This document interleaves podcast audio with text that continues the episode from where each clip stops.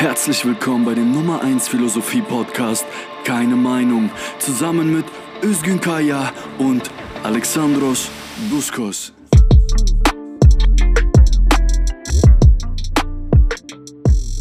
Herzlich willkommen zu Keine Meinung, der Philosophie-Podcast. Ich bin Alexandros und an meiner Seite wie immer zugeschaltet nach Köln ist Özgün. Hallo. Hallo Alex, äh, hier aus Köln und wir haben heute wieder nach der letzten Folge auch schon äh, einen Gast, eine Gästin dabei, um konkreter zu sein. Sheda Kurt äh, aus Berlin oder Köln, ist mir nicht ganz klar, aber sagt sie uns gleich. Äh, gerade in Berlin. Ja. Gerade in Berlin. Sheda hat ein Buch über Liebe gesprochen, äh, geschrieben und deswegen wollen wir heute mit Sheda über Liebe reden. Sheda ist sonst als, jetzt, jetzt ist sie Autorin, sonst als Journalistin tätig. Hallo Shader. Hallo ihr. Ich würde dann direkt mal einsteigen. Ähm, und zwar, äh, es ist für unsere HörerInnen äh, nicht immer so ganz äh, klar, meistens auch für uns selber nicht, ähm, wenn wir uns Gesprächsthemen aussuchen für diesen Podcast hier. Ähm, ist eigentlich unser erstes Gesprächsthema bei jeder Folge, okay, was hat das mit Philosophie zu tun? Warum hat das irgendwie Legitimation für einen Philosophie-Podcast? Und deswegen ich stelle direkt meine erste Frage an dich. Ähm, wir sind ein Philosophie-Podcast. Wir alle haben philosophische Seminare besucht. Äh, was hat das mit Liebe zu tun oder warum sollte Liebe damit zu tun haben? So, vielleicht kannst du ein bisschen was erzählen. Warum brennt das Thema bei dir so? Ja, kann ich machen. Also vielleicht so ein bisschen eher so aus meinem journalistischen Standpunkt und natürlich ja, auch irgendwie ja. immer ja, also ich habe Philosophie studiert, aber das ist jetzt schon ein bisschen länger her, aber auch Kulturjournalismus gemacht und irgendwie für mich sind auch all diese Themen, wenn ich auch als Journalistin über gewisse Unterdrückungsverhältnisse spreche oder schreibe, nicht ähm, ja wegzudenken, auch natürlich von, von philosophischen Themen, also von der Frage irgendwie, wie ist die Welt beschaffen, warum ist die Welt so beschaffen, aber vor allem auch für mich als politische Autorin, äh, wie lässt sich das verändern? Und jetzt konkret beim Thema Liebe, Tja, wo fange ich da an? Also ich denke erstmal, dass es beim Thema Liebe sehr stark um Themen nach auch, und davon handelt zum Beispiel das Buch, das ich auch geschrieben habe, es sehr stark um Themen äh, von Macht und äh, Herrschaft und ähm, Gewalt geht. Dass, ähm, ich zitiere da in dem Vorwort zum Beispiel das äh, sogenannte Unsichtbare Komitee, ein anarchoaktivistisches Komitee, die in ihrer Streitschrift jetzt geschrieben haben, dass überall wo Reibung zwischen Lebensformen oder eben in dem Falle zwischen Menschen entsteht, ist eine gewisse Frage nach Macht auch entsteht, weil die Frage dann ist, wer hat in dieser Reibung, in diesem Konflikt vielleicht äh, Handlungsmacht? Oder was bedeutet eben individuelle Handlungsmacht? Was bedeutet kollektive Handlungsmacht? Und ich glaube, dass es in allen Formen von Beziehungen zu anderen Menschen, sei es eine intime Beziehung, sexuelle Beziehung, romantische Beziehung, von sehr, sehr großer Bedeutung ist. Und vor allem auch bei dem Thema Liebe, ähm, wenn man mal in die Geschichte zurückschaut und das zum Beispiel aus einer dekolonialen Perspektive auch betrachtet ähm, und auch mit Blick auf gewisse Philosophien der Aufklärung, auf die ja, Konzeption des Menschseins, äh, Leib-Seele-Dualismus, also was ist der Mensch und diese Binaritäten, ähm, von denen die Philosophien der Aufklärung, die Philosophien des Westens auch durchzogen sind und die dann auch eigentlich unser Verhältnis zu uns selbst und unser Verhältnis zu anderen Menschen unglaublich durchziehen, also in ähm, naja, gewissen Kategorien, mit denen so, als wären sie eben eine Natur einfach gehandelt wird, aber als kulturelle Kategorien eine sehr lange Geschichte auch hinter sich haben, wie zum Beispiel monogam, nicht monogam, hetero, nicht hetero, privat, öffentlich, überhaupt diese Trennung, weshalb es ja auch in der feministischen Bewegung seit den 70er Jahren immer wieder diesen Claim gibt, das Private ist politisch und so weiter und so fort. Also nur um so zwei Beispiele zu nennen, sonst yeah. rede ich jetzt noch mal so eineinhalb Stunden hier in Monolog, genau. Ähm, ja, das ist äh, interessant, weil ich habe, ähm, also Özgün und ich haben das Buch äh, gelesen und äh, ja, ähm, um beim, beim Thema dann auch zu bleiben, aber ähm, es ist ja schon so, dass du einerseits ähm, dich auf materialistische Philosophie beziehst auch, ne, wie du sagst, es geht um äh, viel um Machtverhältnisse, ökonomische Verhältnisse. Du hast ähm, äh, dein Beispiel mit der ähm, Kolonialisierung. Gleichzeitig aber auch die klassische Philosophie mit in die Verantwortung gezogen, ähm, die auch durchaus nicht materialistisch ähm, zu funktionieren versucht hat. Ähm, und vielleicht an euch beide auch, also äh, äh Shader, sowohl, äh, sowohl Shader als auch Özgün, so inwiefern ähm, kann man denn, äh, muss man sich jetzt irgendwie entscheiden, welche philosophische Richtung irgendwie unser Verständnis von Liebe geprägt hat oder ist das alles zusammen oder wie, wie, wie soll ich mir das vorstellen? Hm. Möchtest du erstmal ausgehen? äh, also unser Verständnis mit uns meinst du jetzt wir Menschen hier, die in Deutschland leben? Äh, Oder wir drei? Äh, ja, nee, schon die Gesellschaft, also nicht über uns dreien hinaus. Ähm, aber ich weiß wenn, nicht, also äh, ja. Äh, es, ich würde sagen, es gibt, es gibt natürlich eine herrschende Ideologie, ja. ähm, die gewisse Ansichten vertritt und diese auch reproduziert im Bildungssektor und auch in der Kultur, was ja auch vielleicht zum Bildungssektor gehören kann. Ähm, und da gibt es natürlich die Ansicht, äh, oder es, es gab die herrschende Ansicht, würde ich vielleicht ähm, sagen, der äh, Kernfamilie von Mann und Frau, die halt die Reproduktion äh, der Bevölkerung äh, im Sinn hat und worin dann auch der Mann eine bestimmte Aufgabe hat und die Frau eine bestimmte Aufgabe hat. Aber die werden ja schon, doch würde ich sagen, seit Beginn, äh, also diese quasi ständigen Verhältnisse werden ja schon aufgebrochen seit 200 Jahren Stück für Stück.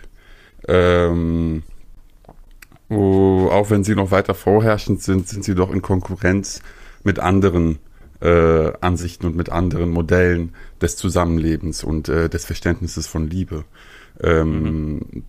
Ich, das wäre so erstmal meine Antwort. Ich weiß, Shader hat da noch einiges mehr zu sagen. Ähm, darf und ich führt das vielleicht auch historisch weiter zurück. Ja, darf ich ähm, eine Aussage von dir vielleicht als Frage an Shader umformulieren? Ähm, äh, du sagst, diese Verhältnisse werden seit Pi mal Down 200 Jahren irgendwie aufgebrochen. Ähm, Shader, würdest du auch sagen, dass das aufgebrochen wird? Ja, also ich musste halt gleich an Eva Illus denken, an die Soziologin zum mhm. Beispiel, die ja sehr viele Bücher, Forschung zum, zur, zur Vorstellung oder naja, eigentlich zur Norm der bürgerlichen Romantik aufgestellt hat. Mhm. Und ja eigentlich auch schreibt, dass die bürgerliche Romantik natürlich auch im Zuge gewisser bürgerlicher Revolution, 19. Jahrhundert und so weiter und so fort, mhm. ähm, damals ja eigentlich ein emanzipatorisches Potenzial hatte. Also ähm, eine gewisse Form von mh, mm, ja auch eine gewisse Emanzipation vielleicht von in Anführungsstrichen archaischen, patriarchalen äh, Vorstellungen der Macht des der Väter zum Beispiel mhm. und äh, eine gewisse bürgerliche Klasse dann auch in ihrem Verständnis von Romantik sich eben als emanzipatorische, die auch den öffentlichen Raum natürlich auch mit romantischen Praktiken einnimmt, ne? Also als sich als solche verstanden hat und ähm, aber diese, ich würde auch sagen, dass es auch zum Beispiel jetzt auch in den letzten Jahren, dass es auch Vorstöße gibt, auch diese bürgerliche Romantik jetzt wieder auf den Prüfstand zu stellen und eigentlich sich zu fragen, welche Spuren von Herrschaft und Gewalt und welche Form von Herrschaft stabilisiert sie vielleicht auch. Also in dem Sinne würde ich vielleicht Özgün zustimmen, wenn ich ihn richtig verstanden habe an der Stelle. Ja, also das, ähm, wenn du sagst, auf den Prüfstand stellen, ähm, weil das, was ihr beide sagt, klingt äh, plausibel natürlich, aber was ich mich dann frage, ist, ähm, auf dem Prüfstand äh, überprüft von wem sozusagen? Von Menschen, die das aufbrechen wollen? Wenn ja, ähm, was gewinnen wir denn dadurch? Also wenn du sagst, es ähm, hatte durchaus, die, die ähm, Soziologin ist äh, sehr viel von dir zitiert in, in deinem Buch auch, ne? Ähm, und wenn wir jetzt ähm, sagen, das hat emanzipatorisches äh, Potenzial, ähm, was, was soll damit ähm, angefangen werden? Ist das quasi dann, äh, Stichwort privates politisch, quasi ein, eine Aufwertung quasi, wie ich mich privat irgendwie bewegen darf und äh, politisch, also öffentlich nach außen tragen darf? Oder warum gehört das auf den Prüfstand gestellt? Könnte man ja jetzt rückfragen, so erstmal. Mhm. Also für mich gehört das auf den Prüfstand gestellt, weil, also ich gehe nicht davon aus, dass allein in der Veränderung unserer intimen Beziehung zueinander. Also wenn wir mhm. uns jetzt von der romantischen Beziehung verabschieden oder von der klassischen bürgerlichen äh, zweier monogamen Kernkonstellation, dass wir damit per se gesellschaftliche Verhältnisse als solche revolutionieren. Mhm. Ähm, aber ich denke, wir müssen mehr darüber nachdenken und auch verstehen, wie diese, diese Instanzen, wie Özgen eben auch schon gesagt hat, im Gegenzug zum Beispiel auch kapitalistische patriarchale Verhältnisse eben stabilisieren. Also dass das in einer Wechselbeziehung zueinander steht. Ne? Also dass mhm. die bürgerliche Kernfamilie nicht nur Produkt aus diesen Verhältnissen ist, sondern sie auch stabilisiert. Und damit sind wir, ich glaube, der Begriff fiel eben auch schon bei den ganzen auch feministischen äh, queer-feministischen Debatten, auch materi äh, von materialistischen äh, DenkerInnen wie Silvia Federici und so weiter mhm. sehr stark vorangetrieben, äh, wo wir wieder beim Thema von Reprodu Reproduktionsarbeit sind und Fürsorgearbeit und wie wollen wir eigentlich in dieser Gesellschaft füreinander sorgen? Wollen wir in einer Gesellschaft leben, in der die Sorge umeinander im Mittelpunkt steht oder eben ähm, gewisse Form von Verwertbarkeit und Lohnarbeit und so weiter und so fort. Und ich glaube, dass diese Fragen immer irgendwie auch einfach zusammenhängen und einander bedingen und dass es nicht irgendwie monokausal funktionieren muss. Meinst du also, äh, die Debatte um diese Sachen hat eine hat einen Rückgriff auch auf die Ordnung, die diese Sachen hervorgebracht hat?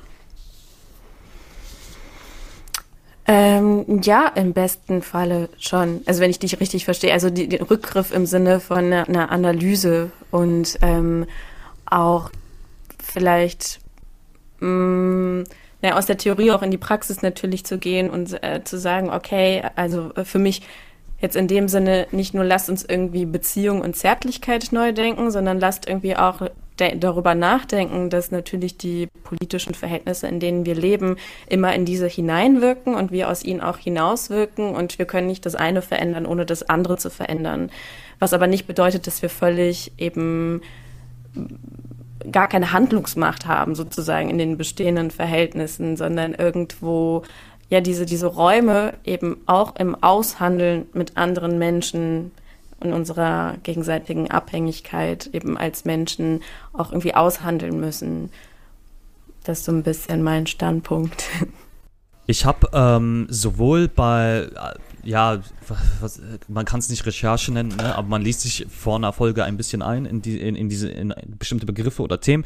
Ähm, wir haben dein Buch gelesen und ähm, ich fand, weißt du, was ich ziemlich interessant fand. Ich weiß gar nicht, ob das dir so, ob das so ähm, in den Vorschein gekommen ist in Folge der, der wahnsinnigen Resonanz auch bezüglich deines Buches, aber ähm, es ist schon sehr stark autobiografisch ähm, inspiriert, sage ich mal.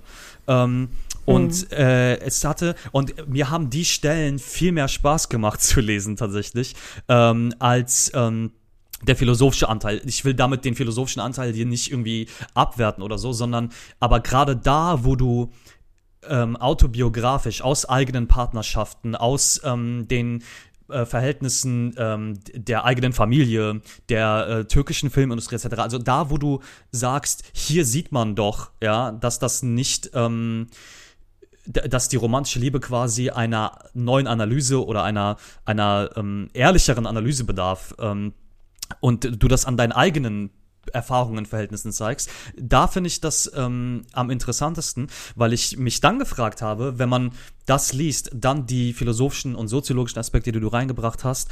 Ähm, und ich habe mich irgendwann so, ich war so nicht enttäuscht so von, von dir als Autorin, sondern von mir selber in diesem Sinne, dass ich mich die ganze Zeit beim Lesen irgendwie fragen musste, ja, was ist jetzt mit romantischer Liebe? So, also ich hatte, weißt du, was ich meine? So, weil, also yeah. ich würde mich nämlich als einen also man, ich würde mich schon gerne als Romantiker bezeichnen und ich dachte die ganze Zeit so, so ja, was denn jetzt? So, also, we weißt du, was ich meine? Ähm, es ja, fällt mir schwer, das als Frage zu formulieren, aber ich stelle sie jetzt einfach mal so, so obvious, wie es geht. So, ja, gibt es das, romantische Liebe? Und wenn ja, äh, brauchen wir ein anderes Verständnis davon oder gibt es das einfach nicht? Naja, also ich sehe ja so ein bisschen vielleicht jetzt in Anlehnung auch an Eva Illus romantische Liebe als eine gewisse Ordnungskategorie. Ne? Also mhm. mh, als eine Analysekategorie im Sinne von, also was ist romantische bürgerliche Liebe, wie hat sie sich entwickelt, also wie wirkt sie sozusagen als Norm, durch was wird sie stabilisiert, was stabilisiert sie und für mich ist das natürlich ganz krass eben auch Kontext verzahnt mit patriarchalen, mhm. äh, kapitalistischen ähm, Verhältnissen in der Kontinuität kolonialrassistischer ja, Bestrebung auch. Mhm. Ähm, aber was jetzt für jeden Menschen persönlich romantische Liebe sein kann oder Romantik sein kann, also das möchte ich ja auch Menschen nicht verwehren, gewisse auch Praktiken von Romantik als einfach ähm, schön oder mhm. Ja, irgendwie auch vielleicht ähm, irgendwo verbindend auch zu erfahren. Ja. Ne? Also, aber darum geht's mir auch gar nicht. Mir geht's ja. gar nicht so um das, so was, was Menschen. Mir geht's ja eigentlich auch eher darum, sozusagen die romantische Liebe in dem Sinne am liebsten in eine Gesellschaft zu übertragen, in der es so eine große politische Vielfalt auch für, von mir aus an, an romantischen Praktiken gibt, ähm, mhm. dass irgendwo alle Menschen mit ähm, ja, ihren Bedürfnissen ja. oder ihren Vorstellungen von Romantik oder romantisch ja. sein irgendwo ähm, ja, stattfinden einfach. Ja. Aber ich meine zum Beispiel, es gibt auch Leute wie ja, Silvia Federici, die auch in meinem Buch dann vorkommt, die für sie sozusagen romantische Liebe ein, ein Kampfbegriff ist. Also sie sagt, in eine, in eine andere Gesellschaft, die wir aufbauen wollen, eine antikapitalistische, antipatriarchale Gesellschaft, da darf so etwas wie romantische Liebe in dem Sinne, da wollen wir die nicht mitnehmen. Da müssen wir andere Formen von Liebe zueinander entwickeln. Ja. Und ja. Ja, ja, ich habe ich hab ihre, ihre Antwort an dich äh, gelesen, auch äh, in dem Buch. Ähm, das, äh, ja, ich will auch gar nicht so rüberkommen von wegen, ja, da setzt sich jetzt jemand kritisch mit ähm, Liebe und Romantik auseinander ähm, und ich fühle mich jetzt irgendwie so, öh, was ist denn jetzt, ne? Und so, also darum geht's mir gar nicht, so, äh, dass, ähm, dass ich mich gefühlt habe, als würdest du das Leuten absprechen wollen. Aber ich hatte schon so ein bisschen, gerade auch durch, durch, ähm, durch Federici so, äh, äh, äh du hast, das war eine, so eine E-Mail, die du geschrieben hast, ne? Wo du die Antwort bekommen hast, mhm, glaube ich. Ja, genau. Und, und ja. ähm, auch schon davor, aber spätestens da dachte ich dann irgendwann so, ähm, irgendwie hatte ich das Gefühl, es, und es hat sich ähm, durchs, durchs Buch ein bisschen gezogen, als würde man äh, lieber als, äh, verzeih mir, wenn das zu stark formuliert ist, aber als wäre das behandelt worden wie eine Ware. Weißt du, was ich meine? So, und dass man, dass man irgendwie schauen muss, wie diese Ware quasi vom ökonomischen System irgendwie ja, ständig reproduziert wird sozusagen. Und das hat durchaus ähm, eröffnet das äh, ein neues Verständnis von so, ah, stimmt, es gibt die und die gesellschaftlichen Verhältnisse, die unser Verständnis von Liebe ähm, uns so eingeprägt haben und vielleicht uns daran gehindert haben, alternative Modelle in Betracht zu ziehen. So. Ähm, andererseits denke ich mir auch, vielleicht ähm, weil du sagst, ne, die Persön weil wir sagen ja, das Private ist politisch und es geht auch darum, dass jeder persönlich irgendwie entscheiden sollte für sich, was das bedeuten soll. Ähm, aber jetzt kann man das ja nicht so richtig trennen, wenn das privat politisch ist. Denn privat kann ich ja auch sehr verstörende bzw. gewaltvolle Dinge denken und die, die, sind aber nicht besser, weil ich sie privat halte oder so.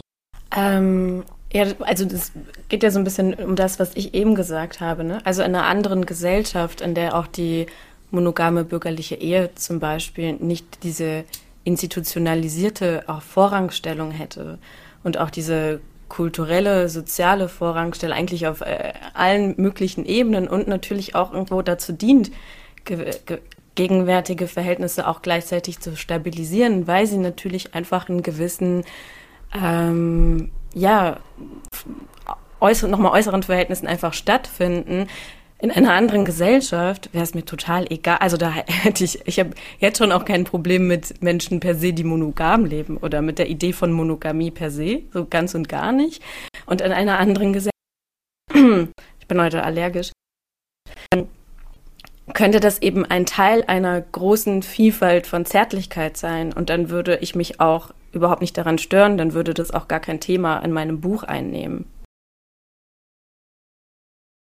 Ja, aber du, du beschreibst ja schon die Liebe als, also die Bürger, also die romantische Liebe, wie du sie verstehst, als quasi ein, äh, ein, auch als ein Akt der Gewalt. Du sprichst ja immer von Machtverhältnissen, die da auch ausgeübt werden. Mhm. Ähm, wenn die aber halt gen genuin gewalttätig ist, wie kannst du dann noch parallel dazu sagen, dass es halt quasi auch für jeden Einzelnen, wenn es friedlich läuft, okay ist? Ähm, ich weiß gar nicht, ob ich über jede einzelne Beziehung sage, dass sie genuin gewalttätig ist. Ja, die romantische Hattet Liebe. ihr das Gefühl? Mhm. Also die romantische Liebe ja in dem Sinne, wenn ich sie in gewissen Kontexten in dem Sinne, also zum Beispiel in Anlehnung an Eva Ilus oder Federici tatsächlich als die eine Analysekategorie anführe. Ja, also das schon. Ähm, aber ich würde auch von mir selbst behaupten, dass ich in dem Sinne in romantischen Beziehungen lebe, die nicht genuin gewaltvoll sind. Ich glaube, das ist auch vielleicht so ein bisschen ähm, und das bestätigt, das kann ich total verstehen, was ähm, Alex du eben meintest, dass das Buch halt manchmal, ich glaube, das Buch stellt ja viel mehr Fragen, als zu abgeschlossenen Analyseantworten zu kommen oder zu sagen, romantische Liebe ist jetzt das und das. Also punktuell in manchen Kontexten benutze ich das eben als so eine Analysekategorie. In anderen Kontexten äh, beschreibe ich das einfach als eine gewisse, sehr intime Form zwischen zwei Menschen, die sich als romantisch Liebende verstehen. Also für mich existiert schon irgendwie beides und ich würde auch nicht sagen, dass ähm, jetzt das eine das andere ausschließt. Aber in manchen Analysen, ja, wenn es irgendwie um ähm, die äh, Analyse von patriarchalen kapitalistischen Verhältnissen und wie sie in Beziehungen hineinwirken, würde ich schon sagen, dass äh, für mich einfach Beziehungen per se ja immer Potenzial erstmal für Gewalt sind. Ähm, weil da zwei Menschen aufeinandertreffen, die vielleicht aus unterschiedlichen Ressourcen, aus unterschiedlichen Standpunkten, aus unterschiedlichen Positionierung auch in der Gesellschaft, wo ihnen vielleicht, wer wird in unserer Gesellschaft eher geschützt, wer wird, äh, wem wird geglaubt. Und das ist für mich diese Räume immer ein Potenzial von Gewalt erstmal haben, tatsächlich, wenn eben diese Asymmetrien, wenn diese Herrschaftsverhältnisse einfach ähm, verschleiert werden oder überhaupt erst nicht angesprochen werden oder erst nicht erkannt werden ich habe so ein bisschen auch beim Lesen, und das ist aber, das hat nicht mit deinem Buch per se zu tun, das ist bei allen Büchern, die eine die ein psychologisches Thema durchaus als Komponente haben, ja, und das dann in, mit verschiedenen Themen wie Philosophie, Politik etc. in Verbindung bringen. Das geht mir bei allen Büchern so, dass ähm, ganz im Sinne von, von Fichte, so, man, man versteht, wenn materielle Analysen kommen, man versteht sie. Ähm, andererseits denkt man sich immer so, ja, aber ich will doch gar nicht, dass es so ist. Weißt du, was ich meine? Also es ist ja, ähm, es, es ist sehr, sehr schwer, diese Gleichzeitigkeit zu denken. Auf der einen Seite, dass man sagt, ja, es, wie du gerade äh, so schön ausformuliert hast, es ist natürlich ein, ein Gewaltpotenzial da, schon aufgrund dessen, dass zwei Menschen aufeinandertreffen, so. Ähm, auf der anderen Seite will ich, und das ist vielleicht die, die, die, ähm, die Romantikerseite, I don't know, so, aber das, auf der anderen Seite denkt, denkt man sich doch, ja, es ist aber doch genauso, soll es doch Potenzial sein für, für was Schönes oder für das Schönste überhaupt, so. Und das ist das ist dann immer schwierig, weil es gibt natürlich Beispiele, und diese Beispiele stechen dann meine, meinen Idealismus eher jedes Mal aus, ähm, zum, und natürlich gibt es so Beispiele wie äh, bei dir im Buch angeführt, Wer auf Social Media unterwegs ist, kannte das Beispiel aber natürlich schon mit dem Polizisten in, äh, in Berlin. Ähm, der in der U-Bahn irgendwie eine Frau gesehen hat, die Hilfe gesucht hat, irgendwie nach dem Weg gefragt mhm, hat. Straße, und, ja. er, und er dann und er dann irgendwie angefangen hat zu fahnden nach ihr und gemeint so, ja, ich krieg's nicht mehr aus dem Kopf. Und, so. und das ist das ist das ist natürlich eine Abs an Absurdität nicht zu überbieten und ähm, und solche äh, Beispiele sind hier auch nicht gemeint in unserem Gespräch hier. Ähm, aber das ist dann mit der aber dieses Polizeibeispiel zeigt ja, was du dann meinst mit, ähm, was das mit äh, Ökonomie, Staatsgewalt etc. zu tun hat.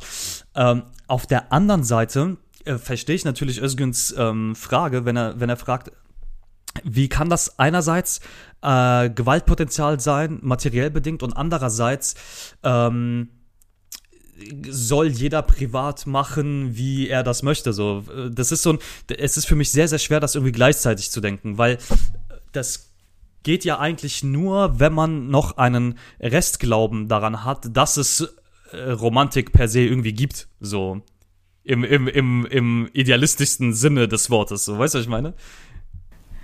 Oder halt einfach an den Glauben, das hast du gerade irgendwie auch so schön formuliert. Also, dass wo zwei Menschen aufeinandertreffen, ist Pot Potenzial für Gewalt ist, aber Potenzial auch für, für Schönheit. Ja, also ja, und deswegen ja. schreibe habe ich auch dieses Buch geschrieben, mhm. weil wenn ich nicht daran glauben würde und ich glaube da nicht unbedingt im Sinne der klassischen romantischen Liebe unbedingt dran, aber mhm. ich glaube, dass jede Begegnung zwischen zwei Menschen Potenzial für für etwas unfassbar Schönes offenbart, irgendwie eine gewisse, auch so eine, eine kontinuierliche Form von Schönheit ja. und von Veränderung, die eben aus dieser Begegnung heraus auch wirkt. Ja, ähm, ja, ja.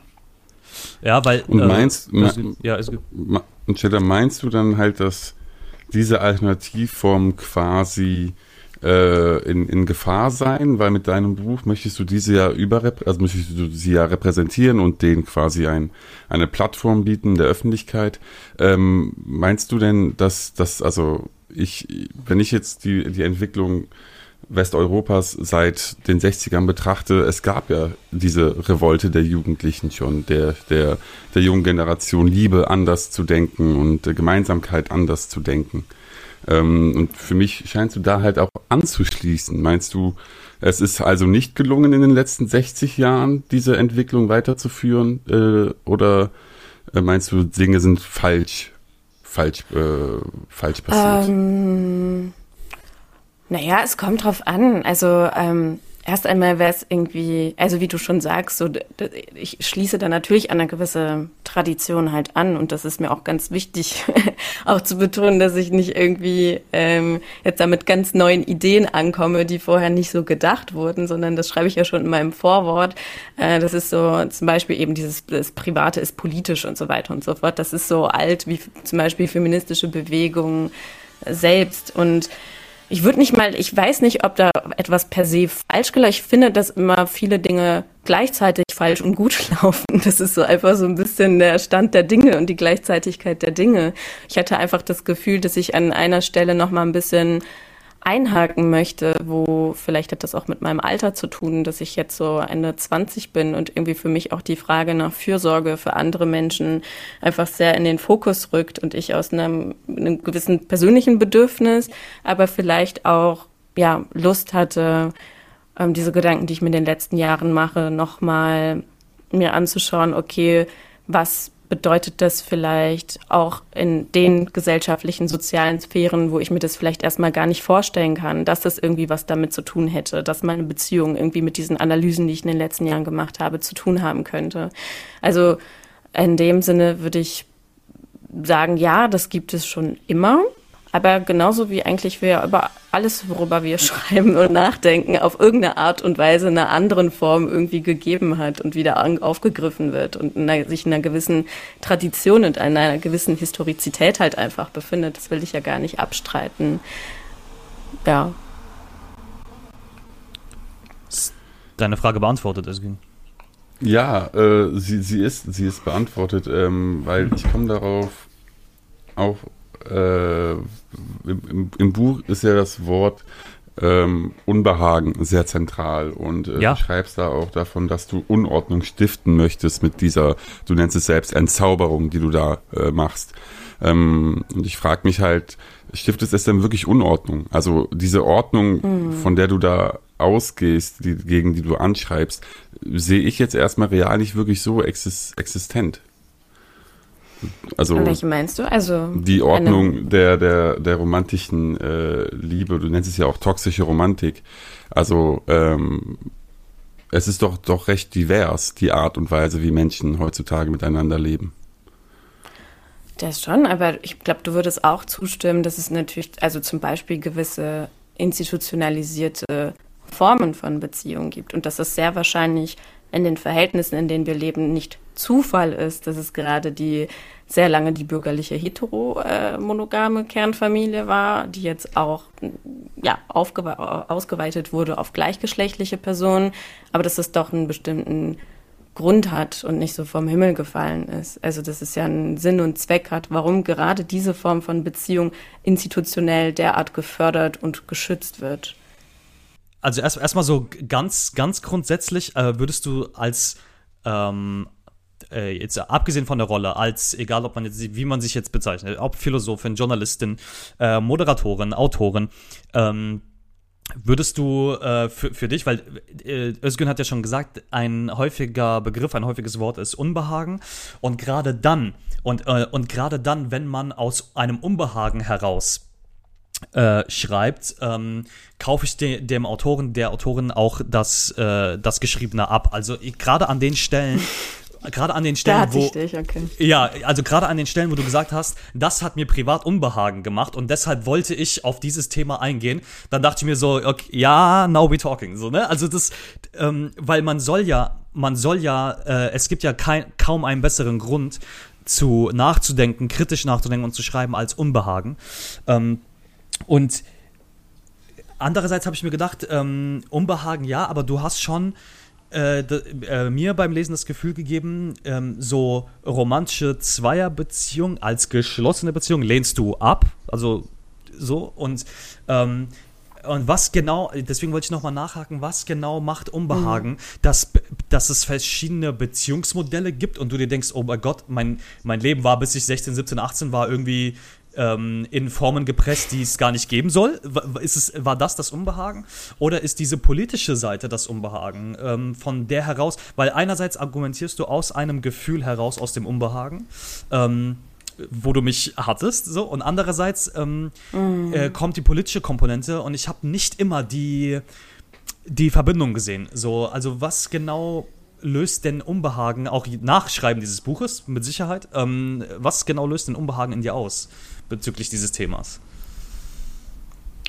Jetzt ganz konkret bezüglich dieses Themas. Ja. Ähm, nee, also ich kann für mich gar nicht das eine von dem anderen trennen. Also mhm. dieses unmittelbare, persönliche Unbehagen ähm, und das politische Unbehagen. Also für mich mhm. ist es so ein bisschen verflochten. Vielleicht hat es auch so ein bisschen damit zu tun, dass ich zum Beispiel auch in einer relativ politischen Familie aufgewachsen bin, mhm.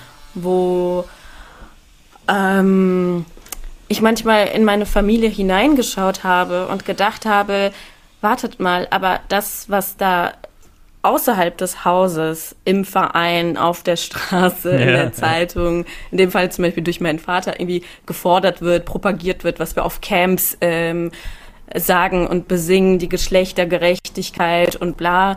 Und das, was bei uns zu Hause passiert, das passt gerade irgendwie einfach nicht zusammen. Mhm. Und ich glaube, dass mich dieses äh, Unbehagen, das irgendwie das eine irgendwie, ja, äh, dieses Abgleichen einfach von gewissen Dingen, ähm, ich da so ein bisschen mit rausgenommen habe. Und jetzt, ähm, was jetzt bei dem konkret bei dem Buch eigentlich ist, also was mir vielleicht ganz krass Unbehagen bereitet und irgendwie auch sehr krass Angst macht, ist das, was ich eben angesprochen habe, also das Thema vielleicht Fürsorge, also mhm. die Gewissheit darüber, dass ich nicht in einer Gesellschaft lebe, in der die Fürsorge, die ich für andere Menschen machen möchte, ähm, wenn, weiß ich nicht, meine Mutter jetzt in ein paar Jahren älter ist und ich meine Mutter gerne pflegen würde, dass ich schauen muss, wo ich, woher ich die Ressourcen dafür nehme. In dieser Gesellschaft, in der eben die Fürsorge füreinander eben nicht das Zentrum politischen Bestrebens ist. Und mhm. das ist, beunruhigt mich in so einer krassen Art und Weise, dass es mir manchmal wirklich einfach auch so Angst macht. Und für mich ist es nicht, ähm, es ist ja natürlich unweigerlich und unmittelbar eben verbunden auch mit den politischen Rahmenbedingungen. Also irgendwie wechselt sich das ab und befruchtet sich das und ähm, ja, mhm. würde ich sagen. Okay.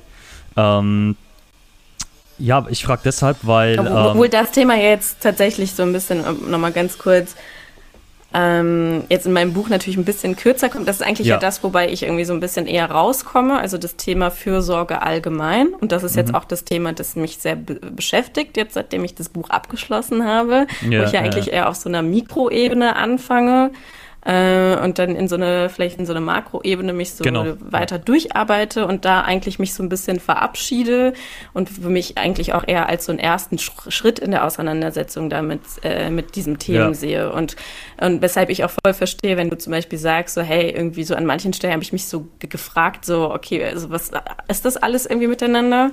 Und ja. ähm, für mich ist das auch überhaupt nicht halt auserzählt, so in dem Sinne. Mhm.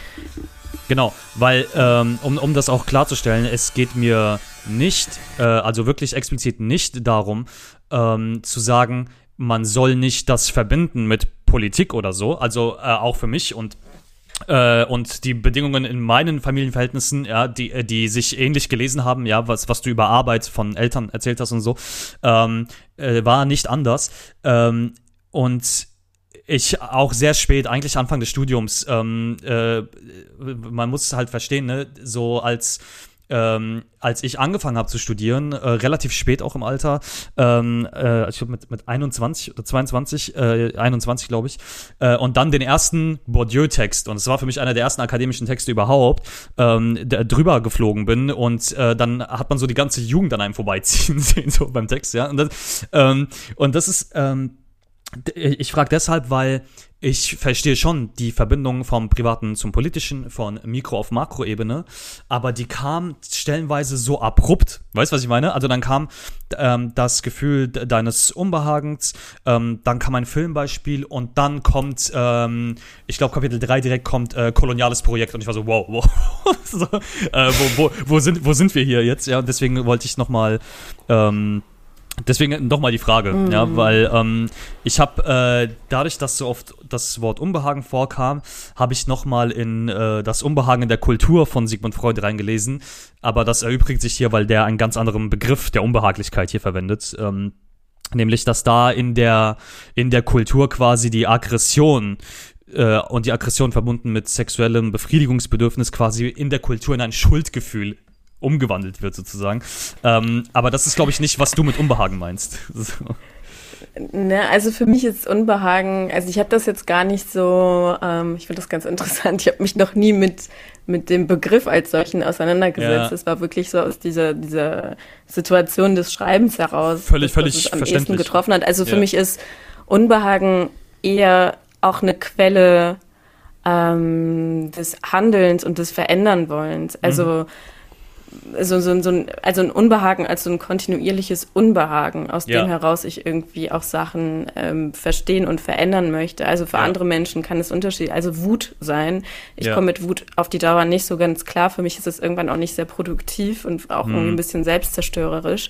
Und für mich ist irgendwie dieses Unbehagen irgendwie so als kontinuierliches Hintergrundrauschen sozusagen ähm, dass ich so ein bisschen schon auf äh, alle Dinge, nicht alle Situationen, aber sehr viele Situationen so, so naja, so auf, ähm, so niederlässt und irgendwie, also das, darum geht es mir eigentlich. Mhm. Ja.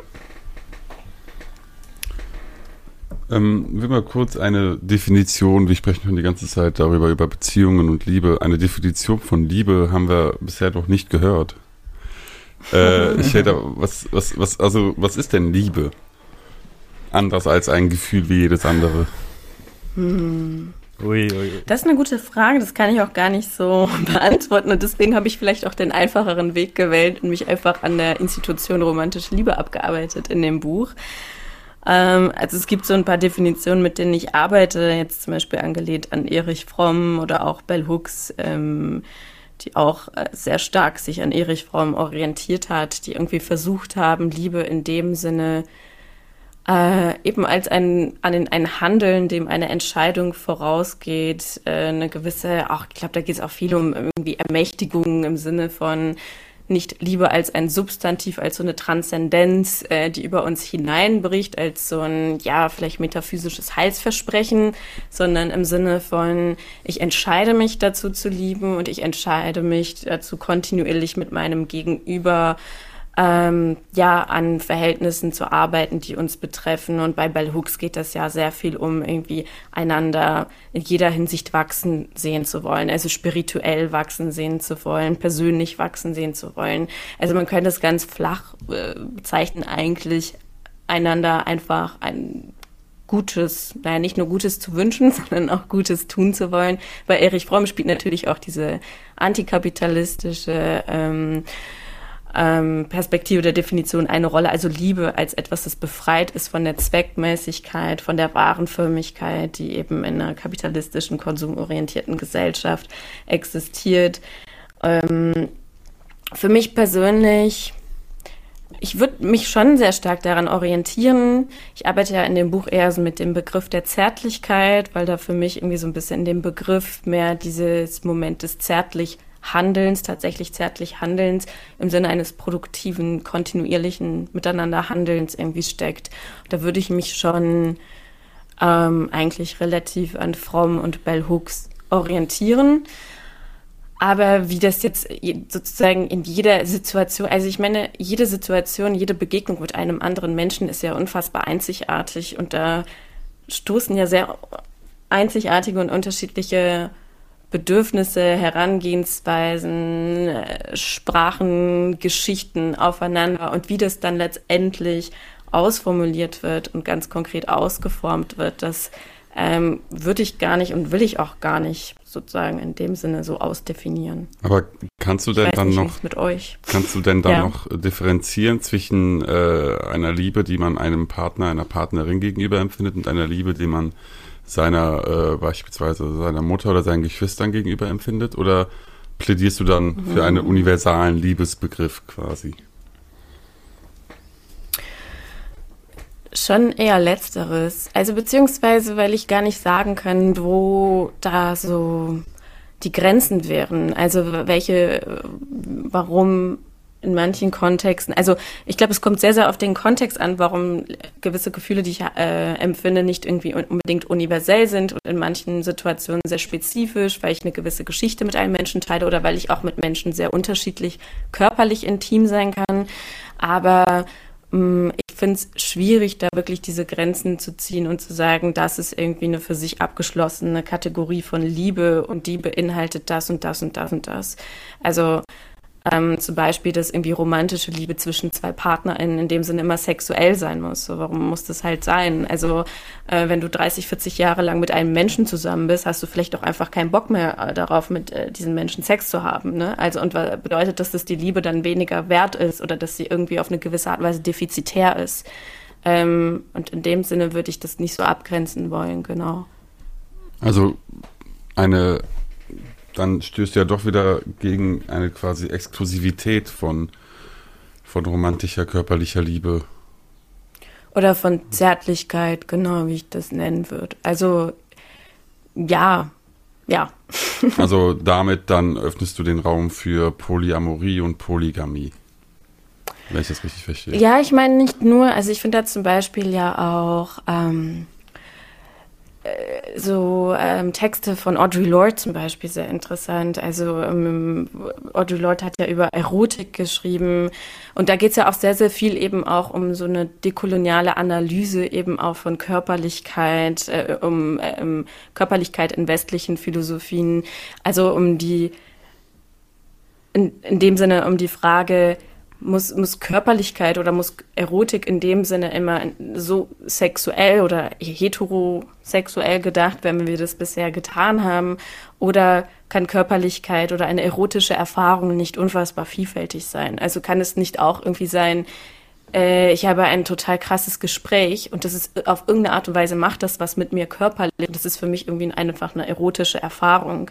Und wenn man so ein bisschen davon ausgeht, dann kommt es, komme ich vielleicht für mich so zu dem Schluss, dass ich sehr oft erotische Erfahrungen mache, die nicht immer unbedingt im Kontext von äh, sexuellen oder romantischen Beziehungen passieren müssen.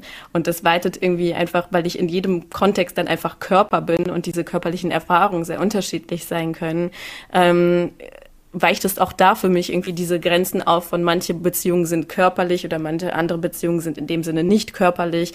Und ähm, ja, genau. Aber was ist denn für euch Liebe? Vielleicht frage ich mal so zurück. Nicht, ihr löchert mich hier. Also wenn, wenn ich ja, Alex, den ja, Vortritt. Ich, ich hab's Bitte geahnt, sehr. dass du mir den Vortritt lässt. Ähm, äh, sagen wir mal so, ich würde ja, und das, das ist das ähm, vermeintlich Paradoxe an der Sache, ich würde Shade ja zustimmen und sagen, ähm, klar, wenn man 30 Jahre irgendwie zusammen war ähm, und hat man vielleicht keinen Bock auf, auf Körperliches mehr, ähm, äh, was die, den Wert der Liebe zueinander ja nicht mindern muss. Gleichzeitig kann ich auch zustimmen, dass ähm, Beziehungen überhaupt nicht heteronormativ gedacht werden müssen. Ähm, aber, also was heißt aber? Es ist kein gegensätzliches Aber, sondern ein Zusatz-Aber. Ja, so, ähm, ich finde, man grenzt nicht notwendigerweise Aspekte von Themen aus, wenn sie geschlossen, universell und systematisch gedacht werden. Also, ähm, wenn zum Beispiel jemand sagt, ähm, oh, äh, das ist jetzt wirklich nur als Analogie gedacht, ja. Wenn jetzt jemand sagt, mhm. ähm, oh, Karl Marx hat aber nichts über Aktien gesagt. Deswegen kann der für heute nicht verwendet werden. Dann ist mein Einwand immer, Karl Marx hat systematische Arbeit geleistet, die, und wenn man gute systematische Arbeit macht, dann ist sie lernfähig. Das heißt, sie kann neue Mikroaspekte ins Makrosystem mit einbeziehen. Denn das, was Marx über Waren sagt, kann ich ja auf Aktien irgendwann übertragen und so weiter und so fort. Und so ist es mit einem universellen, wie mit einer universellen Analyse der ökonomischen Verhältnisse, so ist es auch ähm, glaube ich, ja, mit dem äh, Begriff der romantischen Liebe. Das heißt, ich kann ein Romantikverständnis haben. Für mich ist Romantik auch überhaupt nicht ähm, Romantik verstehen ja viele immer als ähm, das ist irgendwie ein Akt zwischen zwei Leuten. Romantik kann, das kann einfach auch Stille sein oder sonst irgendwas. Ja, also Romantik ist ja irgendwie etwas, was man für sich genießt sozusagen ähm, in irgendeiner Form. Und die Formen der romantischen Liebe, äh, Polyamorie, ähm, Monogamie, wie auch immer, die kann ich ja unter demselben Begriff von Liebe unterordnen, wenn ich will. Und ich finde schon, dass ähm, ich, wenn man mich fragt, und das, das wird jetzt meine Antwort sozusagen, wenn man mich fragt, was ist für, was ist für dich äh, Liebe, romantische Liebe, dann antworte ich nie aus einem Modell heraus, sondern vom Begehren aus argumentiert. Und wenn ich, wenn Personen sich, wenn Personen einander begehren, körperlich wie geistig, am, im, im idealen Fall in einer Synthese aus beidem, ist das romantische Liebe, so für mich. Also gut. Ach Leute. Also, stimm was soll man über stimm, die. Was stimm mir einfach zu. So, nein, Spaß, keine Ahnung. Ja, was heißt, stimm dir zu? Also, nee, äh. mal, was ist Liebe? Ähm, ein Gefühl der Zuneigung das sagt der Duden auch, ja. Ja, deswegen, also ich ah. kann da halt nichts Komplexes sagen oder nichts, was nicht platt wäre. Duden ich, ist äh, unromantisch. Ach, ah. es, ist, es ist ein Gefühl der Zuneigung und äh, diesem möchte ich nachgehen. So, äh, das folgt dann darauf auf die Liebe. Das ist dann äh, verliebt sein. Aber nicht nur Zuneigung als Gefühl, was man empfindet, sondern auch eine Bereitschaft, sich hinzugeben dem anderen. Gegenseitige Bereitschaft, sich dem anderen hinzugeben. Ja, also wenn, wenn, also wenn wir, also lass uns bitte die Folge nicht abschließen mit im Duden steht das und das, weil das, da bin ich raus. So.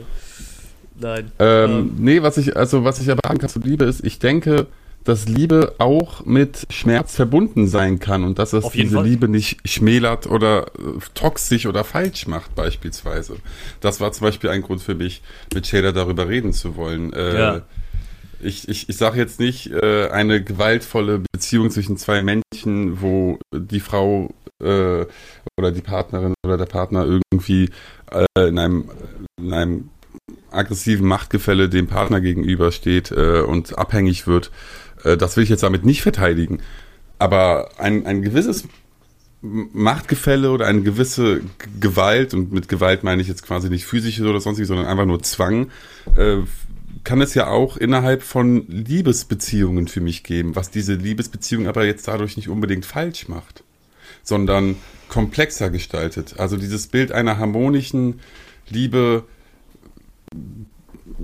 fällt mir, äh, da, das, da muss ich dann immer erstmal stutzen. Das klingt dann für mich nach einem, nach, äh, nach der nach dem Ab Abgeben und Ausgrenzen von Gefühlen, die halt irgendwie nicht zuerst positiv sind. Aber ich denke, in der Wirklichkeit, mhm. und das ist jetzt nicht nur bedingt an die Gesellschaft, in der wir leben, sondern einfach genuin menschlich oder natürlich, Natur ist ja auch gewaltvoll.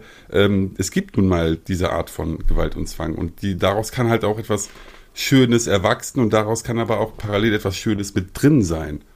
Ähm, ich wusste, äh, ganz kurz, ich, ich, ich wusste, ich wusste, dass das kommt, weil, ähm, und ich weiß auch, dass in den Kommentaren wird wieder heißen, so, ja, Alex idealisiert wieder und so. Das Ding, wenn ich sage, wenn ich so sowas Ideelles formuliere, wie ich es gerade eben getan habe, bedeutet das nicht, dass, dass da kein Schmerz mit drin ist oder keine harte Arbeit, die auch mit drin stecken muss, sondern ähm, ich glaube aber schon und ähm, äh, deswegen, also auch an alle Romantiker da draußen, ja, lasst euch hier nichts äh, einreden. So, ich glaube schon, dass ich, natürlich, man, wenn man, wenn man verliebt ist, macht man sich, äh, man ist verletzlich und das kann natürlich mit Schmerz zu tun haben, auch wenn man es so idealisiert formuliert hat, wie ich gerade eben, aber gerade dieses, diese idealisierte Harmonie oder das Bedürfnis nach dieser, ob man die in konkreto genauso 100% erreicht, sei ja dahingestellt, aber das ist doch trotzdem das Grundgefühl, dass es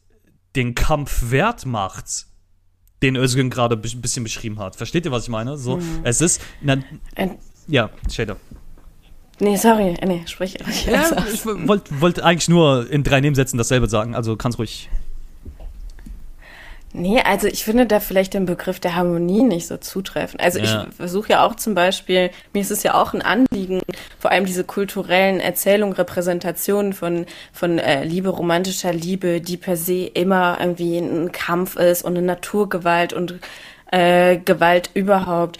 Ähm, ich finde diese, diese Erzählungen in dem Sinne schädlich, weil auch diese Gewalt natürlich in gewissen Hierarchien immer von einer, von meist in asymmetrischen Hierarchien und das waren in, der, in den letzten Jahren, in den letzten Jahren sage ich, aber seit jeher, ähm, war das natürlich auch eine gewisse Form vor allem von männlicher Gewalt, die da auch gewirkt hat. Und ähm, ich möchte überhaupt nicht sagen, dass es also Harmonie ist für mich eher ein Begriff, den ich ablehne. Ich glaube, ich glaube einfach nicht an Harmonie und ich glaube auch nicht, dass es sie geben muss. Aber ich würde auch nicht sagen, dass das unbedingt bedeuten muss, dass wir einfach Gewalt irgendwie in dem Sinne hinnehmen als ähm, als eine per se irgendwie etwas, was zur menschlichen Natur unbedingt gehören muss. Also ich denke schon, dass wie gesagt eben wie ich schon eben sagte, das sind Räume, wo zwei Menschen aufeinanderstoßen, das Räume von Gewalt sind, aber dass man diese Gewalt nicht einfach hinnehmen muss, sondern dass auch ein gewisses Aushandeln und auch ein Aushandeln von Konsens und diese ähm, ja, Asymmetrien, die Gewalt irgendwie produzieren, auch irgendwie verstehen zu wollen und so gut, so gut es geht, ähm, auch bekämpfen zu wollen, dass das ähm, auch oft eine sehr un, eher eine unharmonische Arbeit ist und dass eher der Harmonie willen oftmals einfach geschwiegen wird oder Gewalt auch hingenommen wird. Also für mich sind es nicht unbedingt die zwei Pole oder nicht unbedingt die Gegensätze, äh, an denen ich das entlang auserzählen würde. Also ja.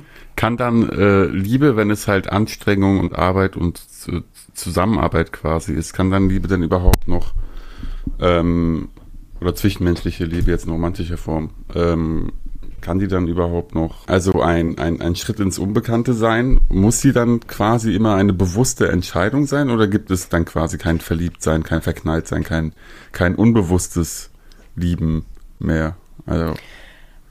Ich finde, das eine schließt das andere nicht aus. Ich würde es nur nicht lieben nennen. Also ich bin auch sehr oft verknallt, aber das würde ich nicht unbedingt als Liebe bezeichnen. Ich glaube, für mich ist es wirklich einfach vielleicht ähm, eine Sache von einer unterschiedlichen begrifflichen Kategorisierung. Also für mich ist schon Liebe in dem Sinne auch angelehnt an Erich Fromm oder Bell Hooks, die ich eben genannt habe, einen, ein, eine, eine kontinuierliche eine, eine Praxis, vielleicht auch eben in dem Sinne auch eine politische Praxis, wenn man das dann auf eine höhere Ebene nehmen möchte, der irgendwie eine gewisse Form von Entscheidung vorhergehen nicht in jeder Situation, aber in sehr, sehr vielen Situationen, wo ich mich tatsächlich zu dieser gemeinsamen Arbeit entscheiden muss. Das würde ich schon sagen, ja.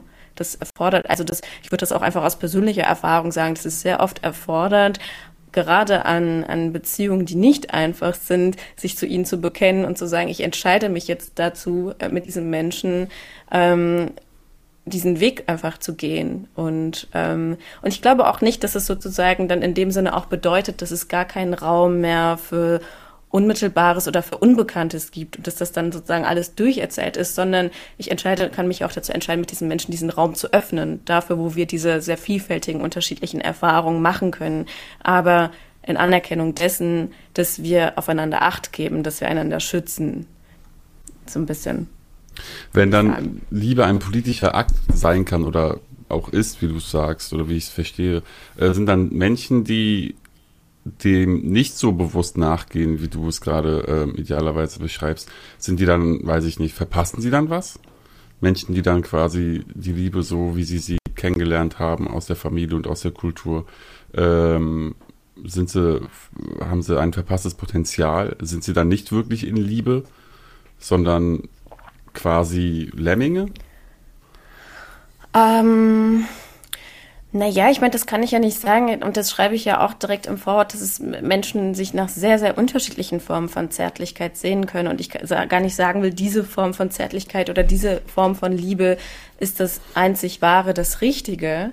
Ähm, ich beobachte aber auch schon einfach, und vielleicht war das auch noch mal so ein bisschen aus dem Unbehagen, dass ich das äh, Buch auch schreiben wollte, dass sehr viele Menschen in meinem Umfeld auch, ich glaube, vor allem auch aus gewissen aus der Auseinandersetzung mit sehr vielen auch so neoliberalen Dogmen, die irgendwie ihnen so, also sehr vielen Menschen in meinem Umfeld ist es irgendwann sehr schwer gefallen, zum Beispiel verlässlich zu sein oder nachhaltige Beziehungen zu führen, weil das auf irgendeine Art und Weise als nicht begehrenswert oder nicht erstrebenswert betrachtet wurde. Und ich hatte nicht unbedingt das Gefühl, dass es diesen Menschen unbedingt sehr gut tut, sondern also dass das schon sehr viel irgendwie mit so gewissen neoliberalen Vorstellungen von so brauchst andere Menschen nicht, ähm, du musst es alleine schaffen, wenn du keinen Bock hast, andere zu treffen, sag einfach ab, scheiß einfach drauf, so Hauptsache, so, ne, Hauptsache dir geht's gut und so. Und äh, in manchen Kontexten, klar kann das irgendwie auch wichtig sein, das irgendwie zu lernen, aber ich habe dann schon auch von Freundinnen zum Beispiel das Bedürfnis immer wieder mitbekommen, so irgendwas läuft hier irgendwie schief so, also irgendwie habe ich verlernt, daran zu glauben, dass, dass Beziehungen zu anderen Menschen in dem Sinne ein kontinuierliches Miteinander arbeiten sein können. Und das für, und wenn Menschen das irgendwie gar nicht können, dann finde ich das schon, ja, würde ich schon sagen, das ist irgendwie scheiße. Also, also nicht im Sinne von du bist scheiße, weil du es nicht kannst, sondern es ist scheiße, dass Menschen in dieser Situation oder in dieser, in diesem, ja, in dieser Situation sind, dass sie ähm, denken, dass es ihnen verwehrt ist oder dass sie nicht in der Lage dazu sind, nachhaltige Beziehungen zu anderen Menschen aufzubauen und ein gewisses System von, nein, man muss es nicht System nennen, aber ein, ein Kreis von Fürsorge, irgendwie auch in der An Anerkennung der gegenseitigen Abhängigkeit und diese Abhängigkeit zueinander eben auch äh, gemeinsam ja ausformen und mh, mm, füllen zu wollen. Mhm. Vielleicht. Also ich würde, ich würde schon sagen, ähm, weil jetzt wieder eine neue differenzierte Ebene reingekommen ist. Ähm, aber zu, zur Ausgangsfrage, ich würde schon sagen, weil ähm, ihr beide habt jetzt so ein bisschen darüber diskutiert, ähm, ne, äh, im Sinne von, ähm, Özgün hatte den Harmoniebegriff, den, den Shader ablehnt, ähm, und dann kam dieser Begriff der Arbeit, so. Und äh, da, ich würde schon sagen, ähm, ich muss ich muss ja, oder, oder beide, beide, ja, die, die Leute, die einander lieben, ja, wie auch immer, oder einander eine Beziehung führen oder, oder wie auch immer, ja, Leute, die sich kennenlernen, müssen ja auch ähm, Bock haben, diese Arbeit zu leisten. Und das ist, ähm, ich finde es immer ein bisschen schwierig, äh, also ich persönlich zum Beispiel würde, ähm, ich formuliere es jetzt mal so, so stark, ich würde ablehnen, ob und ich kann das ablehnen und gleichzeitig anerkennen, dass das ein wichtiger Teil ist von Beziehungen, nämlich Arbeit. Aber ich würde ablehnen, meine Definition von äh, Liebe an der Arbeit festzumachen, aus folgendem Grund. Ähm, ich muss Bock haben, diese Arbeit durchzuführen mit dieser Person. Und ich muss ähm, zur Arbeit gehört aber auch äh, anzuerkennen, wenn das Grundgefühl, so idealisiert das auch sein mag von mir, aber wenn das Grundgefühl nicht da ist, ähm, und die Arbeit zu einer Last wird und dann auch zur psychischen Last sozusagen, dann kann ich ja auch sagen, ähm, es ist die Arbeit nicht wert oder die andere Person, wie auch immer. Also ich muss ähm, eine Beziehung aus wenn man anfängt, und das ist so ein Grundgefühl, das, das mich persönlich nicht loslässt, wenn man anfängt, die die Beziehung anhand ihrer Funktionalität, und zwar ihrer Funktionalität nach außen zu bewerten ähm, oder, oder zu legitimieren. Wenn man sagt, okay, Partner X, die, die PartnerInnen X und Y, die funktionieren so und so.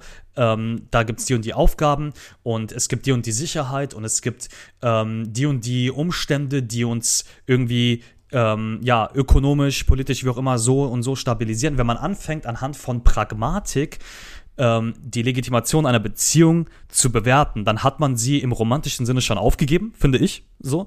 Ähm, Und wenn man aber aus dem Begehren heraus die andere mit, ne, mit der Person oder den Personen, wie auch, welches Modell auch immer man jetzt vertritt, wenn man aus einem Begehren heraus, ja, ähm, hat das, ich fand das schön, was du da gesagt hast, unbewusstes Lieben sozusagen, wenn man aus diesem Gefühl heraus sich dann entscheidet, dass man gemeinsam Arbeit zu verrichten hat, damit das auch bleibt sozusagen, dann ja, dann würde ich sagen, ist Beziehung Arbeit. Aber wenn das andere Grundgefühl nicht da ist oder nur ein bisschen da ist, dann ist auch die Arbeit nichts wert sozusagen. Das würde ich schon sagen. Also ähm, deswegen ähm, glaube ich, dass man ähm, Liebe in gewissem Sinne idealisieren sollte, aber mit einem Realitätsverständnis von, dass selbst wenn das Grundgefühl irgendwie da ist, dass man dann aber auch wirklich wichtig, wichtige Arbeit zu erledigen hat. Aber ohne das Grundgefühl, wenn man jetzt anfängt ähm, zu sagen, naja, es ist schon nicht nur Arbeit, so, ne, die, die, irgendwie mag ich die Person, aber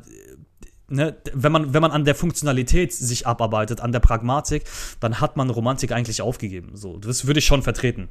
So. Hm.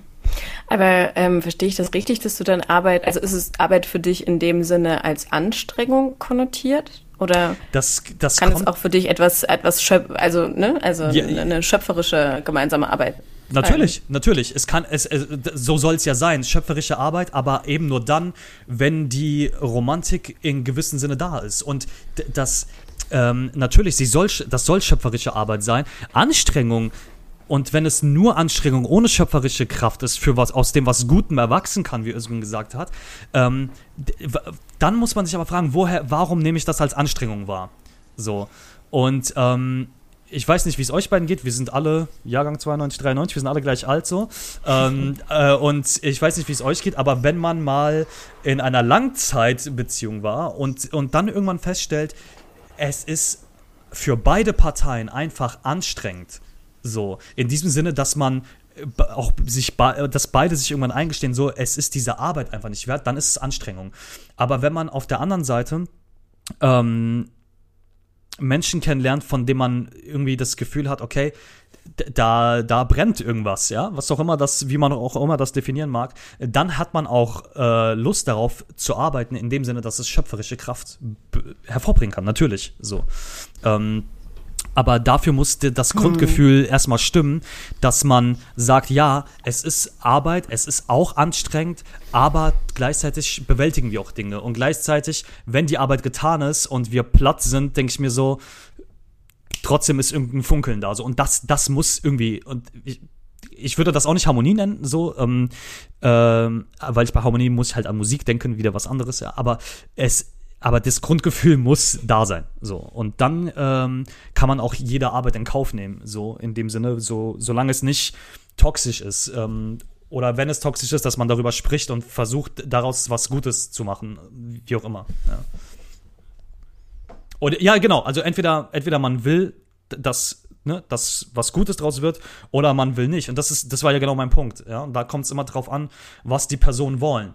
Und aber wenn das Grundgefühl da ist, kann man natürlich schöpferische Kraft daraus ziehen und sollte man auch gemeinsam dann. Hm. Jetzt wird es schon eher psychologisch. Ne? Ja, ja. aber, aber, sonst, ähm, aber nee, finde ich auch interessant. Also grundsätzlich würde ich da auch mitgehen. Ich frage mich halt immer, was dieses, aber vielleicht ist das jetzt auch so ein bisschen Wortklauberei, was halt dieses so Brennen oder Begehren ja, sein. Ja, also weil ähm, ja weiß ich nicht, brennt man nach 20 Jahren füreinander? Also ich, ich frage mich immer, ob das wirklich äh, Basis sein muss, aus man gehend Entscheidungen fällen kann, mhm. oder ob das nicht sozusagen ein Faktor von vielen Ne? Also mir ja, geht es ja genau. eher um darum, das so ein bisschen als den einzigen Faktor, weil es kann auch sehr unterschiedliche Gründe haben, warum mhm. ich ähm, mit einem Menschen ein Leben äh, ja. bestreiten möchte oder warum wir uns einander ein Leben lang begleiten wollen, selbst wenn man einander nicht mehr in dem herkömmlichen ja. Sinne begehrt oder so ein Funkeln da ist. Ne? Ja, also, genau, genau. Ja. Würde, würde ich auch Aber so das, sehen. Würde das, ich auch das spricht doch, das spricht doch nicht an sich gegen ein gegen, gegen das Begehren. Genau, das ist mein Punkt. Nö, das überhaupt nicht. Ja. Und das ist, das ist, was Shader, glaube ich, auch meint. So, es ist, es muss auch andere Dinge geben, so, weil, ne, wenn man unter den besten Umständen dann 20, 30 oder länger zusammen ist, ähm, dann äh, ist es vielleicht, ist, das Zeit vergeht, bedeutet ja auch nicht, dass Dinge verschwinden, aber vielleicht in anderer Form auftauchen oder wie auch immer. Ähm, aber das ist auch genau mein Punkt. Es spricht nicht gegen das Begehren. Ähm, aber irgendwie muss das da sein. Und Shader, was, was brennen heißt, das kommt ja drauf an. Wenn's, wenn, wenn zwei Leute in einer Beziehung sind, die gemeinsam total gerne Steuererklärung machen, entfacht das bei beiden vielleicht ein Feuer. Wenn sie eine Rückzahlung kriegen, I, I don't know, ja. Ähm, da muss jeder für sich gucken, was ist dieses Brennen so. Ähm, ähm, äh, das kann man ja offen lassen sozusagen, ja. Ich äh, würde nicht sagen, ja, es muss brennen und nur in der und der Form und dann ist es irgendwie äh, Liebe oder so. Das würde ich gar nicht sagen. Mhm. Aber ähm, aber ich würde schon sagen, es muss aus die Beziehung, egal wie gut sie fun funktioniert, im gesellschaftlichen Sinne, im, im politischen Alltag, äh, im Arbeitsalltag, egal wie gut sie funktioniert, im Sinne der Arbeit, dass eine Beziehung Arbeit ist. Es ist, wenn man zum Beispiel Kinder hat, man muss halt gewisse Dinge miteinander bewerkstelligen, die nicht romantisch sind. Ja, so, das ist auch in Ordnung. Aber ähm, dass, dass man diese Arbeit in Kauf nimmt, finde ich, muss ein eine Beziehung aus dem Begehren heraus voraussetzen, was auch immer Begehren für die Leute heißen soll. Oder also kann man das auch irgendwie vielleicht ähm, auch als so eine in, intrinsische Motivation bezeichnen? Ähm, Oder ist das dann wieder sozusagen, also ja würde das dann irgendwie wieder vielleicht, weiß ich, also Begehren ist für mich dann vielleicht schon eher körperlich konnotiert. Also meinst mhm. du das mhm. in dem Sinne mit so einer körperlichen Konnotation oder geht es dir wirklich um diese intrinsische Motivation, das machen zu wollen? Be beides. Es sei denn, äh, aber Körperlichkeit, okay. das, müß, das, müssen, das müssen Leute in Beziehungen mit sich selbst ausmachen. Ähm, es, gibt, es gibt durchaus ähm, Beziehungen, da, ist, da steht das nicht im Vordergrund, ob man jetzt ähm, viel miteinander schläft oder nicht oder so. Das ist, ich glaube, Alex meint, meint äh, ein, ein Begehren auch im emotionalen Sinne, also ein Wollen genau. des, und, des anderen. Genau, und das äh, kann, und, äh, ja. Genau, und das kann körperlich natürlich ausgedrückt werden, ähm, ähm, aber auch äh, emotional natürlich, aber auch intrinsisch, ja, genau. Ja, aber ich merke gerade auch, dass ich mir selber widersprochen habe, weil eigentlich will ich ja, wie ich ja eben mit so in Anlehnung an Audrey Lorde, also für mich ist ja irgendwie, ich glaube, jede Form auch von intrinsischer Motivation irgendwie eine körperliche, ne? Oder also mhm. eine Beziehung zu einem anderen Menschen körperlich, vielleicht meinte ich auch in dem Sinne eher vielleicht sexuell oder. Ja, genau. Ja, ja, ja, so, so habe ich es auch verstanden. Okay, also, ja, ja habe ich deswegen, ja verstanden. Deswegen ähm, beim, beim Thema Liebe spreche ich tatsächlich mehr mit, mit ähm, äh, mit psychologischen ähm, Wörtern, glaube ich, als mit philosophischen, weil Philosophie da tatsächlich, so präzise sie oft sein mag in Begriffsanalyse, bei so emotionalen Sachen, wenn man sowas sagt wie intrinsisch, ne, wie Shader das gerade schön ausformuliert hat, da muss man immer noch hinterherfragen, ja, was jetzt genau, ja, so aus der Körperlichkeit heraus, ja, oder gedanklich oder so, da ist die Philosophie dann wiederum unpräzise. Aber ja, ich glaube schon, dass, ja, Begehren it is. so. Also, kurz bis hierher zusammenzufassen. Ja. Liebe ist, äh, ist, ist Anstrengung, ist, ist eine bewusste Handlung. Also, im Ide also Liebe im, im Idealfall das, was, was man, was, was wir uns wünschen hier, ist äh, Anstrengung, äh, bewusste Entscheidung und Liebe muss auf Augenhöhe stattfinden. Trifft das alles zu, Shader? Jetzt für mich meine persönliche Vorstellung von Liebe. Du, du hast über Liebe ein Buch geschrieben, so. deswegen. Ja, aber wie gesagt, wir haben ja schon festgestellt, dass ich da eher so einen dekonstruktiven Ansatz wäre und dann ja eigentlich eher mit dem Begriff der Zärtlichkeit arbeite und okay. jetzt gar nicht so gar nicht so richtig ausformuliere, was so für mich das Liebe, wenn es wirklich so um Liebe zu Partner, ein Partner ist, irgendwie bedeuten sollte. Aber ersten Moment würde ich da mitgehen, ja. Also, und das mit Augenhöhe, wie gesagt, ich glaube halt auch nicht, dass Augenhöhe in jeder Situation möglich ist oder dass Menschen von Anfang an irgendwie in eine Situation von Augenhöhe, dass es immer auf irgendeine Art und Weise wieder ausgehandelt und eine Annäherung geben muss oder dass das irgendwie hergestellt werden muss und dass das für mich auf jeden Fall zu einer Beziehung dazugehört ja, diese Unterschiedlichkeiten und diese Asymmetrien nicht einfach verschleiern, verschleiern und unsichtbar machen zu wollen. Und aber ja, da kann, würde ich doch mitgehen. Kann denn, kann denn trotzdem noch das Fremde, das andere oder das Geheimnis äh, existieren? Hat das noch ein, eine Legitimation in, in, in Liebesbeziehungen? Ja, total. Ähm, ich zitiere ja auch in dem Buch die Philosophin Christina Thürmer-Rohr, die ein total tolles Buch äh, geschrieben hat, das heißt Fremdheiten und Freundschaften.